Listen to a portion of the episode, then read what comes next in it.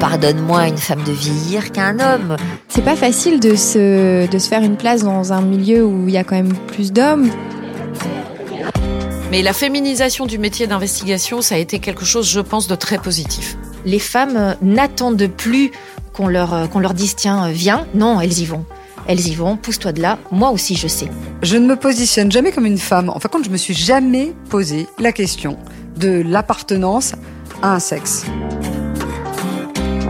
À la télévision, les femmes parlent deux fois moins que les hommes. Alors qu'elles représentent 52% de la population française, elles ne sont que 38% à intervenir à l'antenne. Je suis Marie-Amélie Druenne, journaliste à Télé Loisirs. Tout au long de ma carrière, il y a des femmes qui m'ont inspirée et qui m'ont donné envie de suivre leur voie. Alors j'ai voulu les rencontrer et qu'elles me parlent de leur parcours et des embûches qu'elles ont dû surmonter dans le milieu de la télé, encore très masculin. Aujourd'hui, dans Femmes de télé, je reçois Élise Lucet. Élise Lucet, bonjour. Bonjour. Alors, pour revenir sur, euh, sur votre carrière, rien de tel que de commencer par le commencement Oui. et par l'enfance. Alors, j'ai envie de vous demander, enfant, qu'est-ce que vous vouliez faire? Euh, alors c'était un peu vague, mais j'ai eu très très très envie de devenir volcanologue. Euh, J'étais absolument fan d'Arun Taziev et du couple Kraft, euh, Maurice et Katia Kraft. Et je lisais tous leurs bouquins, je regardais les reportages à la télé euh, sur la volcanologie, et je trouvais ça super intéressant parce que c'était à la fois euh, une aventure et de la connaissance. Et au final, le métier que je fais, c'est une aventure et de la connaissance. Mais quand j'ai voulu être volcanologue, en fait, à 13 ans, je crois, à peu près, j'ai écrit une lettre à Arun Taziev qui très gentiment m'a répondu euh, et qui m'a dit euh, écoute, ma petite Élise, alors je vais être incapable de d'imiter son accent rocailleux, mais en gros, ça donnait ma petite Élise, si tu veux devenir volcanologue, il faut faire. Et alors là, il me dit un- une agrègue de maths et une agrègue de physique-chimie. Et bon, Ça là, ça m'a refroidi, sérieusement. Après, j'ai eu quelques années où j'ai vraiment douté. Je savais pas trop ce que j'avais envie de faire, mais j'avais un, un véritable attrait pour euh, euh, la découverte euh, de la vie des autres. Ça m'intéressait énormément. Mes parents nous ont fait beaucoup voyager quand on était enfants, ma sœur et moi. Et je pense que ça a semé cette graine de la curiosité qui n'est pas un vilain défaut, qui est une très bonne qualité. Le fait d'avoir voyagé comme ça a fait que j'ai eu beaucoup, beaucoup d'intérêt sur euh, la vie des autres, pas forcément à des milliers de kilomètres, mais aussi euh, parfois tout près de l'endroit où j'habitais, mais qui vivaient pas de la même manière que moi. Et ça, ça a été quelque chose qui m'a toujours poursuivi. J'ai toujours eu ça vraiment ancré. Et après, pas très envie d'apprendre le monde dans les livres, en fait. Moi, ma sœur était très très bonne à l'école. Elle avait deux ans d'avance à l'école. Elle était très branchée par euh, le cursus universitaire et tout. Et moi, pas du tout. Ça m'intéressait pas du tout. Moi, j'avais envie de voir la vie en vrai et de rencontrer des gens en vrai. Et donc, à un moment, je euh, du, du Canada anglais où j'ai passé un an, j'avais 18 ans. J'ai écrit une lettre à Radio France et à France 3 en leur disant que euh, j'aurais bien envie de faire un stage chez eux. Et de manière assez miraculeuse, j'ai eu beaucoup de chance. Euh, Il y a deux stagiaires qui se sont dédiés à Radio France cet été-là. Et Radio France m'a rappelé alors que je rentrais du Canada puis de Londres. Et le jour où je suis rentrée de Londres, j'ai eu un coup de téléphone, mais vraiment hallucinant parce que je j'étais pas en France depuis des mois. Et je rentre dans la maison de mes parents, le téléphone sonne, ils n'étaient pas là, mes parents. Je décroche le téléphone et là j'entends bonjour, c'est Radio France. On a reçu votre demande de candidature de stage euh, il y a à peu près quatre mois. Est-ce que vous seriez libre demain? Et j'ai répondu évidemment oui, sans trop savoir d'ailleurs euh, objectivement où j'allais, euh, sans trop savoir ce qu'ils allaient me proposer, mais j'ai répondu oui tout de suite parce que je, je pressentais qu'il y avait quelque chose qui allait beaucoup m'intéresser. Je me sentais pas forcément à ma place mais j'avais une envie, mais je, je pense que euh, une des personnes qui m'a formée, qui s'appelle Francis Gauguin, qui va bientôt malheureusement prendre sa retraite à Radio France euh, en Normandie, euh, et qui a formé beaucoup beaucoup de gens, euh, m'a dit mais quand je t'ai vu arriver, t'étais une véritable éponge. Donc dès qu'on t'apprenait un truc, on sentait que ça rentrait direct dans le cerveau et qu'il fallait pas te répéter les choses deux fois. Et ça me passionnait tellement en fait que je crois que j'avais toutes les antennes ouvertes pour tout comprendre, tout apprendre le plus rapidement possible, et surtout ne pas faire la même erreur deux fois de suite. Ça, ça me semblait très, très, très important, vu la confiance qu'il m'accordait. Vous êtes arrivé à un moment où la profession était encore assez masculine, il y avait beaucoup d'hommes sur, euh, sur le terrain. Et... Est-ce que vous avez senti à ce moment-là que ça allait être compliqué pour vous, en tant que femme, d'évoluer dans ce milieu euh, du Pas journalisme? tellement. Franchement, pas tellement. C'est-à-dire que oui, j'ai senti que le milieu était très masculin. Euh, moi, quand j'ai commencé, tous mes rédacteurs en chef étaient des hommes. Il n'y avait pas de femmes rédactrices en chef. Euh, il y avait déjà des femmes reporters, ça, il y en avait, mais pas encore grands reporters. Mais avec ma génération, les choses ont quand même vraiment commencé à changer. C'est-à-dire que euh, moi, j'ai dû débuter avec une quinzaine de femmes qui étaient à la rédaction de, France 3 euh, euh, à- à- en télé, parce qu'en radio, c'était déjà assez mixte. Mais là, quand notre génération est arrivée, il y a plein de femmes qui sont arrivées et il y a des femmes qui sont devenues grands reporters. Et il y a des femmes qu'on a vues euh, euh, en Afghanistan, ça c'était un peu avant nous, mais après euh, en Irak, en Syrie, on les a vues sur des terrains de guerre en Bosnie ou des choses de ce style. Et ça a fait énormément changer le regard, c'est-à-dire que tout à coup les téléspectateurs ont vu ces femmes qui étaient sur le terrain avec des gilets pare-balles, parfois un casque sur la tête et qui sortaient des reportages absolument incroyables. Et ils se sont dit, mais elles sont, elles sont formidables, ces filles sur le terrain. Et donc, euh, ce qui était important, c'est que ça changeait à l'intérieur des rédactions, mais en même temps, ça changeait le regard des téléspectateurs sur les journalistes de guerre, entre guillemets, qui n'étaient plus euh, des gros costauds avec des gilets à poche et des muscles euh, incroyables, qui pouvaient être des femmes parfois très frêles, mais qui étaient extraordinaires sur le terrain, et puis qui allaient chercher justement parfois autre chose que de l'exploit journalistique, parce que je dis pas que tous les hommes cherchaient l'exploit journalistique, hein, mais il y avait quand même un peu ça dans les reporters de guerre. Et elles cherchaient autre chose. Elles cherchaient de l'humanité sur des terrains de guerre et à raconter des histoires humaines sur des terrains de guerre. Et ça, je pense que ça a beaucoup changé le regard des téléspectateurs et ça a fait énormément euh, pour changer globalement la perception des femmes dans notre métier. Est-ce que vous, vous avez été confronté au cours de votre carrière à des formes de sexisme? Peut-être, mais pas, pas, pas violente et je pense que j'y ai réagi immédiatement. C'est-à-dire que quand il y avait des petites réflexions sexistes à mon égard ou à l'égard de certaines consoeurs, moi je répliquais, euh, mais vraiment du tac au tac. Euh, Et, et je prenais ça presque comme, entre guillemets, un jeu sur lequel je transigeais pas. hein. J'ai Mhm. jamais laissé passer une remarque sexiste. Mais euh, je prenais ça beaucoup plus sur le, le ton, effectivement, de je te réponds immédiatement, ou sur le ton de l'humour, ou sur le ton euh, assez euh, sec. Euh, et je laissais rien passer. Et finalement, les hommes autour de nous euh, acceptaient ce changement. euh, au fur et à mesure qu'on prenait nos places. Et ce qui a été très intéressant, c'est qu'au départ, les femmes étaient reporters, puis grands reporters, mais il n'y avait pas de femmes rédactrices en chef, adjointes ou rédactrices en chef. Et petit à petit, ma génération, justement, a commencé à prendre ces postes. Et moi, j'ai vu des femmes de ma génération devenir rédactrice en chef adjointe, puis rédactrice en chef. D'ailleurs, moi-même, je le suis devenue. Mais prendre de la responsabilité de grandes éditions. Enfin, moi, je me suis retrouvée avec une femme rédactrice en chef au 19-20, une femme, deux femmes rédactrices en chef euh, au 13h, euh, puis des femmes chefs de service. Enfin, tout ça s'est fait en même temps, hein, d'ailleurs. Euh, et, et au fur et à mesure, des femmes chefs d'unité, euh, de programme.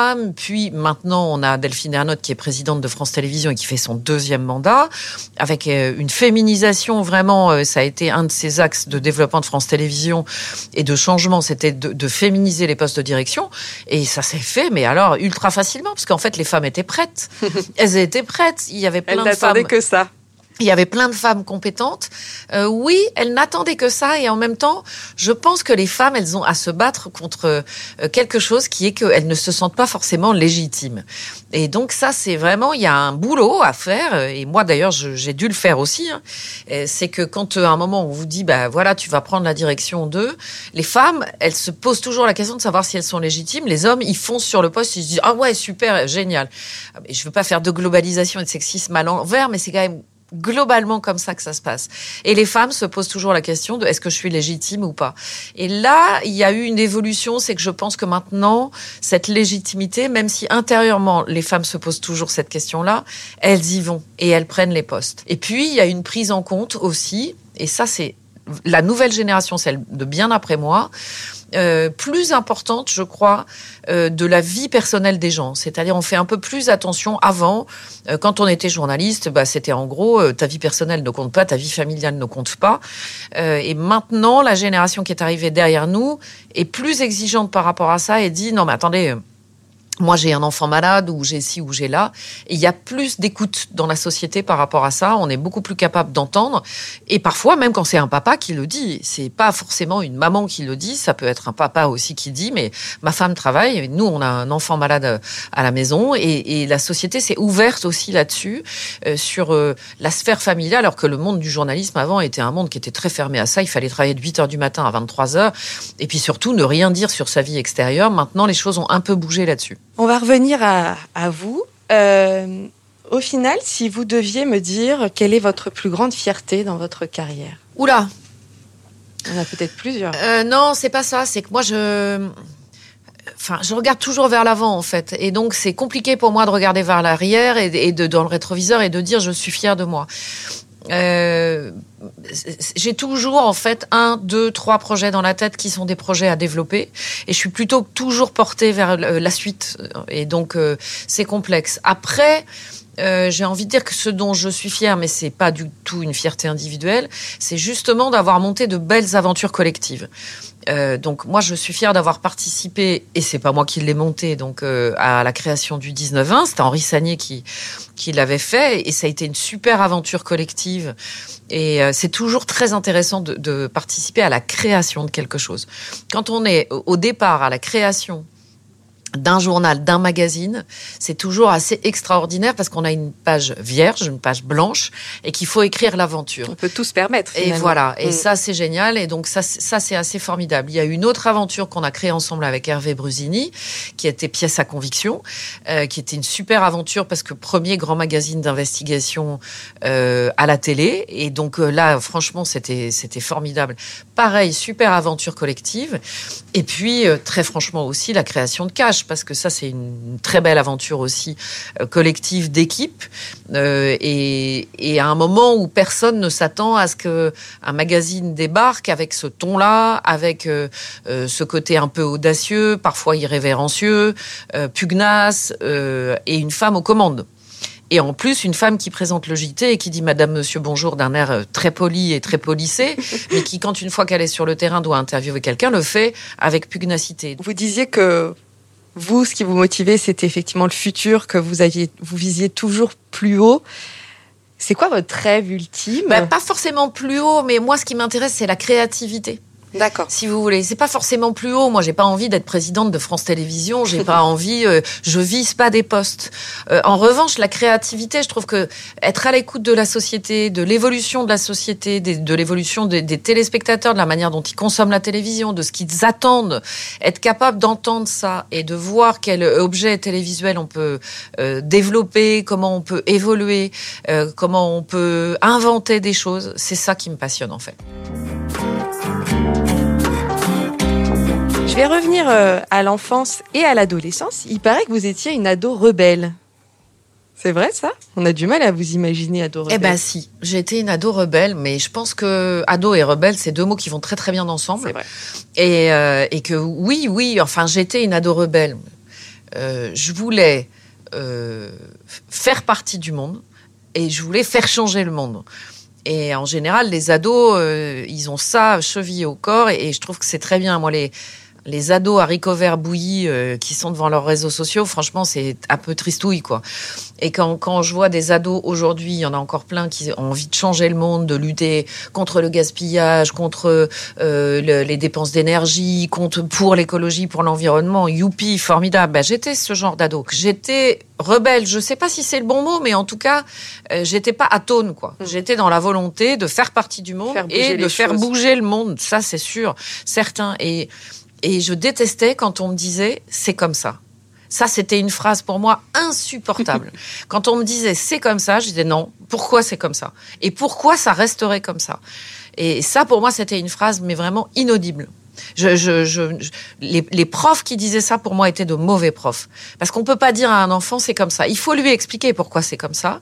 Il faut lui faire comprendre pourquoi c'est comme ça, lui faire adhérer peut-être à ça. Mais, mais en tout état de cause, on peut pas répondre à un enfant c'est comme ça. Ça, c'est pas possible. Et d'ailleurs, quand vous vous retrouvez face à un DG de multinationale et qui vous dit, alors, soit qui ne répond pas, ça, ça peut vous faire sortir de vos gonds, ou alors qui vous explique, qui fait de la langue de bois, alors ça, ça vous met hors de vous, vraiment. Mais hors de moi, c'est si vous voulez, c'est pas forcément le terme hors de moi. C'est-à-dire que moi, il faut comprendre que quand on arrive à ces interviews qui sont des interviews euh, charnières dans Cash, euh, c'est des interviews qu'on a préparées avec toute l'équipe, euh, parfois pendant des heures et des heures. L'enquête, elle dure depuis des mois et des mois. Et donc, c'est des rendez-vous extrêmement importants. Et laisser à un moment un interlocuteur euh, qu'il soit politique, économique ou autre, s'échapper par de la langue de bois, c'est pas possible, c'est pas jouable. Il y a trop de travail derrière et nous on a trop de preuves qui prouvent euh, qu'à un moment, non, c'est pas ce qu'il raconte ou c'est pas ce qu'il essaie de faire croire euh, aux téléspectateurs et donc aux citoyens. Et, euh, et donc à moi de tenir bon la barre de l'enquête dans l'interview. Et donc, euh, je pense pas d'ailleurs qu'il faille être hors de soi. Il faut être euh, pugnace et tenir là-bas et ne pas lâcher le travail qu'on a fait. Et ne pas le lâcher vis-à-vis, un, de mon équipe et deux, des téléspectateurs. Et puis moi, je me souviens, comme j'ai un peu été dans les pays anglo-saxons, que les journalistes anglo-saxons sont capables de répéter sept fois la même question. Sept fois, si on leur répond pas. Et si vous voulez, ce sont de très bonnes leçons. Et il n'y a pas d'agressivité à avoir. C'est pour ça que je vous dis que je suis pas hors de moi. C'est pas une histoire de. Au contraire, à la limite, je pense qu'il faut ne pas être agressif, mais juste être droit et continuer son chemin en disant non, pardon, votre réponse ne me convient pas parce que ça n'est pas une réponse. Je vous ai posé telle question, donc maintenant répondez-moi à telle question.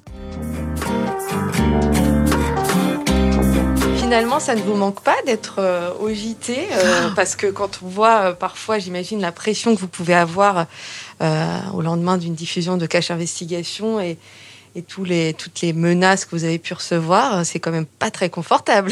non, mais alors ça me manque pas du tout parce que d'abord je l'ai fait 26 ans, donc c'est très long, que j'ai adoré faire cet exercice. Euh, que, que vraiment j'y ai pris énormément de plaisir, mais en fait, pour être tout à fait honnête avec vous, c'est moi qui ai demandé à arrêter, et même deux ans avant euh, le, le moment où j'ai arrêté le 13 heures, Euh, parce que euh, je pense que euh, c'est un exercice extrêmement exigeant et qu'il faut être dedans à 100%, et que à la fin, effectivement, j'avais plus d'appétit à faire les magazines que le JT, et que euh, on se doit une grande honnêteté euh, vis-à-vis des téléspectateurs, et quand on n'a plus envie d'être à 100% dans un exercice, il faut arrêter de le C'est faire. jamais bon. Ouais. Et donc euh, voilà, j'ai arrêté ça et je me souviens très très bien le jour où je suis arrivée euh, dans le bureau de mon directeur de l'info en lui disant écoute, c'était Thierry Tuilier à l'époque et je lui ai dit écoute Thierry, je voudrais arrêter de présenter le JT. Il m'a dit écoute, je pense que c'est la première et la dernière fois que j'entends un pr- présentateur de JT rentrer dans mon bureau pour me prononcer cette phrase. Et ce qu'il me dit normalement les présentateurs de JT ne veulent jamais arrêter. Je lui dis non mais là j'ai c'est bon, je suis allée au bout de l'exercice.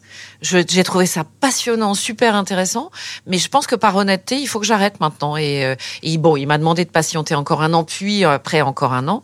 Euh, mais, mais il fallait vraiment à un moment entendre ça. Ça peut vous attrister justement que vous soyez vu. euh, voilà, certains peuvent dire euh, ah, il Non. en fait trop. euh. Non, non, ça m'attriste pas. Entre guillemets, ça fait partie du jeu. Tout le monde, euh, euh, enfin, je veux dire, dès que vous êtes public, on aime bien vous coller une étiquette sur le dos et vous dire, voilà, c'est, euh, c'est, je suis un peu la mère fouettard, quoi. et non, je ne suis pas la mère fouettard. Je suis juste une journaliste qui essaie de bien faire son travail avec des équipes autour d'elle qui font bien leur travail aussi. Justement, voilà, vous êtes souvent défini à ce rôle de mère fouettard, on va y revenir. Est-ce que vous pensez qu'on, on, justement, on oserait dire ça d'un homme? Pas forcément, en tout cas, on dirait il est pugnace, il est tenace, mais on dirait pas forcément mère fouettard. euh. non, non, non, euh, ça peut arriver effectivement que quand une femme euh, fait bien son job euh, et, et tenace et pugnace, on dise autre chose d'elle. On dise qu'elle est mère fouettard ou qu'elle est insupportable ou qu'elle se prend pour une justicière, et on dit ça pas forcément ça d'un homme. Mais c'est pareil, les choses évoluent, les choses bougent. Vous savez, en investigation, il n'y avait pas de femmes, il y en avait pas. Moi, quand j'ai commencé à présenter Pièce à conviction, avec Hervé Brusini, on a créé cette émission tous les deux. Et lui, c'était un de ses kiffs parce qu'il disait c'est génial, il n'y a jamais eu de femme en investigation, c'est c'est qu'un travail d'homme. Enfin, il y avait eu Dominique Thiers qui avait fait, euh, qui avait eu un prix Albert Londres avec lui en tant que reporter. Et il y a eu quelques femmes reporters en investigation, mais c'était pas des femmes qui incarnaient des émissions d'investigation, c'était des hommes costauds. Et puis encore une fois, le gilet à poche ou alors euh, tout seul dans leur bureau en train de travailler, isolés, qui sortaient leur enquête au dernier moment. Et puis là, les choses ont bougé. Moi, j'ai dans mes équipes, euh, y compris dans l'équipe de cash ou d'envoyé spécial, dans les deux, des femmes qui sont mais des enquêtrices redoutables, mais redoutables. Et donc cette féminisation du, du monde de l'investigation, euh, je pense que ça a été une bonne chose. Et j'en ai discuté avec euh, des hommes qui étaient de la génération du dessus ou des hommes de ma génération, et qui sont euh, et qui disent ça, qui disent mais ça a été génial de voir des femmes arriver dans ce monde très masculin, parce qu'elles nous ont apporté, alors pugnace tenace, elles le sont, elles sont en général hyper organisées, euh, mais vraiment très organisées, avec un disque dur à la place du cerveau, avec tous les dossiers bien rangés. C'est impressionnant. Hein Et encore une fois, je fais pas de sexisme à l'envers, mais, mais, mais les femmes, c'est, rare que quelque chose leur échappe au sens où, mais vraiment, tout est hyper, hyper euh, bien organisé, bien rangé. Elles savent exactement où sont les dossiers. Enfin, moi, j'ai, quelques reporters chez moi qui travaillent pour Cash. Euh, je suis hyper impressionnée. Je suis hyper impressionnée. Elle me bluffe. Elle me bluffe. C'est, si je lui dis, mais cette phrase, tu la sors d'où? Euh, Elles n'ont pas besoin de chercher dans leur dossier. Elles vont me, me, sortir là, parce que le dossier, en fait, elles l'ont dans le cerveau. Elles m'ont dit, mais en fait, euh, c'est telle étude de tel organisme en telle année. Attends, je te retrouve le truc. Voilà, c'est là. Et, et, ça prend une minute. C'est impressionnant. Mais la féminisation du métier d'investigation, ça a été quelque chose, je pense, de très positif. Et vous, quelles figures féminines vous ont inspiré? Il paraît que c'est en regardant euh, Christine O'Krent euh, que vous avez dit. Euh, ben, il je... paraît. Moi, j'ai pas de souvenir de ça, mais maman m'a dit ça, et comme ma maman ne me ment jamais, je pense qu'elle a raison. Je devais avoir 13 ou 14 ans, et j'ai dit à maman, un jour, tu verras, je serai à, à sa place. Et en fait, je pense que c'est parce que ma mère était hyper admirative de Christine O'Krent et qu'elle disait enfin une femme aux 20 heures, enfin ça y est, ce métier se féminise. Et je, je voulais donc euh, obtenir la fierté de ma maman euh, en lui disant ça. Mais moi, j'en ai aucun souvenir. Mais elle m'a dit si, si, je t'assure, tu m'as dit cette phrase. Et même, elle m'a dit sur le coup, je t'ai trouvé gonflée de me dire ça, euh, parce qu'elle me, elle me disait franchement, je pensais que c'était pas possible. L'image que j'ai de vous, vous êtes une travailleuse acharnée. Justement, est-ce que vous arrivez à décrocher, à avoir une vie à côté aussi? Oui, parce que quand je travaille, je travaille, et quand j'arrête, j'arrête. Tous mes collaborateurs, collaboratrices savent très bien que ils peuvent me déranger le week-end, mais il faut que ce soit important. Et que si c'est important, jamais je, je, ne ferai la moindre remarque là-dessus. Mais que si en revanche, ils me dérangent pour discuter d'un truc dont on aurait pu discuter le vendredi ou le lundi, alors là, c'est stop, quoi. Et parce que je pense qu'il faut se ressourcer. Il faut, un moment... Euh, lire, se balader dans la campagne, faire de la cuisine pour des copains, discuter. Euh, moi, dans la rue, on m'arrête, donc je discute avec les gens. Euh, il faut se nourrir de plein de choses euh, autres pour pouvoir être à fond quand on est dans son boulot. Comment est-ce que vous avez concilié votre vie professionnelle très prenante avec votre rôle de mère bah, Si vous voulez, je pense que personne n'est la mère idéale. Première chose, donc faut arrêter de se déculpabiliser. Après, moi, franchement, j'ai mis des, des, des holas assez clairs sur euh, les soirées euh, et les week-ends où euh, les circonstances de la vie ont fait que j'ai dû élever ma fille seule assez tôt. Et donc, j'ai expliqué à mes équipes que je pouvais travailler très tôt le matin, ça, aucun souci. Euh, Jusqu'à 19h, aucun souci que après 19h, il pouvait me déranger au téléphone, mais qu'en revanche, j'étais chez moi, et que s'il me dérangeait au téléphone, c'est vraiment que ça ne pouvait pas attendre le lendemain. Euh, et que le week-end c'était la même chose. Donc je pense que j'ai quand même été extrêmement présente avec ma fille, c'est-à-dire que euh, je, je suis jamais. Il y a, y, a, y a des parents qui rentrent à 22 heures et qui ratent le coucher des. Moi jamais. J'ai jamais raté le moment de. Euh, je, te, je te fais le dîner, je te donne à, à, à manger. Quand elle était toute petite, maintenant elle mange toute seule évidemment. Hein. Mais et ensuite je te couche, je te raconte la, la petite histoire et je le rate toujours pas aujourd'hui. C'est-à-dire comment s'est passée ta journée, qu'est-ce qui s'est passé au collège, euh, raconte-moi, je connais le nom de ses copains, je connais le nom de ses profs. Euh, alors, bien sûr, je suis pas la mère parfaite. Il hein. euh, y a plein de... Bah, parfois, elle me dit, mais enfin, maman, il y a des femmes qui travaillent pas, qui s'occupent de leurs enfants à plein temps. Je lui dis, bah oui, mais moi, je ne suis pas cette femme-là. Et très franchement, si j'étais à la maison, je pense que je serais insupportable. Donc, il vaut mieux que je travaille pour toi, parce que je, je serais infecte. Et après, je pense que elle est elle est tout à fait consciente de tout ce que j'ai pu lui apporter, de la curiosité euh, des autres, du monde. Euh, quand je la vois aujourd'hui dire bonjour à tout le monde, euh, s'intéresser aux autres, quels qu'ils soient, quels que soient leurs milieux sociaux, quelle que soit leur couleur de peau, quel que soit leur boulot, quel que soit leur, leur parcours. Je me dis que bon, bah, j'ai réussi à lui transmettre cette curiosité et que c'est peut-être le plus joli cadeau que j'ai pu lui faire en fait. Qu'est-ce qu'elle veut faire plus tard? Alors ça change tout le temps. Elle a voulu être euh, euh, espionne, euh, astronaute, euh, euh, actrice, et là, il y a deux jours, elle m'a dit, ben je sais plus.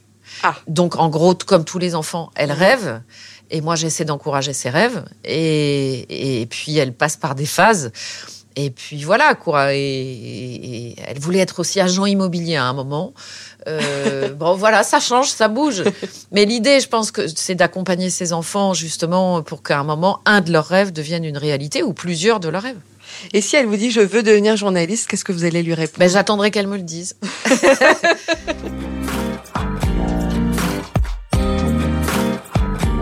Dans vos équipes, justement, vous avez beaucoup parlé de vos équipes et euh, je sens l'importance pour vous de, de les mentionner. Quelle est la part des femmes? Est-ce que vous faites attention à ça? Ah oui, oui, oui, très. Euh, 50-50 ou peut-être même plus de femmes en ce moment à cache que d'hommes. Et encore, je sais même Euh, mais oui, oui, c'est très important. Il y a un équilibre à avoir dans les, dans, dans les équipes. Cette mixité, elle est hyper importante. Oui, oui. Et puis, euh, il y a plus de discussion. Enfin, moi, je vois le- les, les rédacteurs en chef avec lesquels je bosse aujourd'hui, parce que j'ai deux rédacteurs en chef euh, à cacher et à envoyer spécial, deux rédactrices en chef adjointes à cacher et à envoyer spécial. Donc, on est des équipes de direction très mixtes, puisque moi-même, je suis rédactrice en chef des deux émissions, euh, et des équipes de reporters très mixtes. Et il y a même plus de discussion là-dessus. Mais il y en a même plus, quoi. Enfin, c'est, euh, et, et au tout début de Cash, c'était majoritairement masculin, mais parce qu'effectivement, il y avait encore assez peu de femmes dans l'investigation. Mais euh, là, moi, j'ai un rédacteur en chef qui adore bosser avec les femmes et qui, qui trouve ça formidable et qui serait très malheureux s'il n'y avait pas de femmes dans l'équipe. hein. Euh, très franchement. Mais, mais moi, je serais aussi très malheureuse s'il n'y avait pas d'hommes dans l'équipe. Les deux. Il faut pas Enfin, tomber effectivement. Non, non, non. la- Je pense que c'est la mixité. Et, euh, et, et puis le fait qu'on n'y pense même plus, en fait. Le plus important, c'est c'est que, enfin, tu vois, franchement, il y a l'histoire des quotas, tout ça, c'est terminé. C'est fini. Ça, ça nous vient même plus à l'esprit.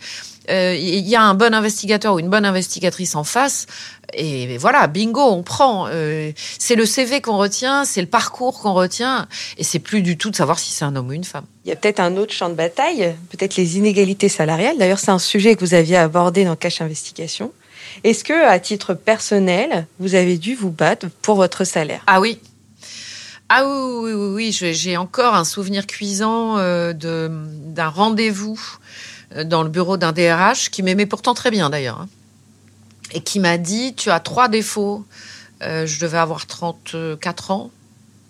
Je présentais le journal depuis plus de 10 ans. Enfin, non, depuis presque 10 ans.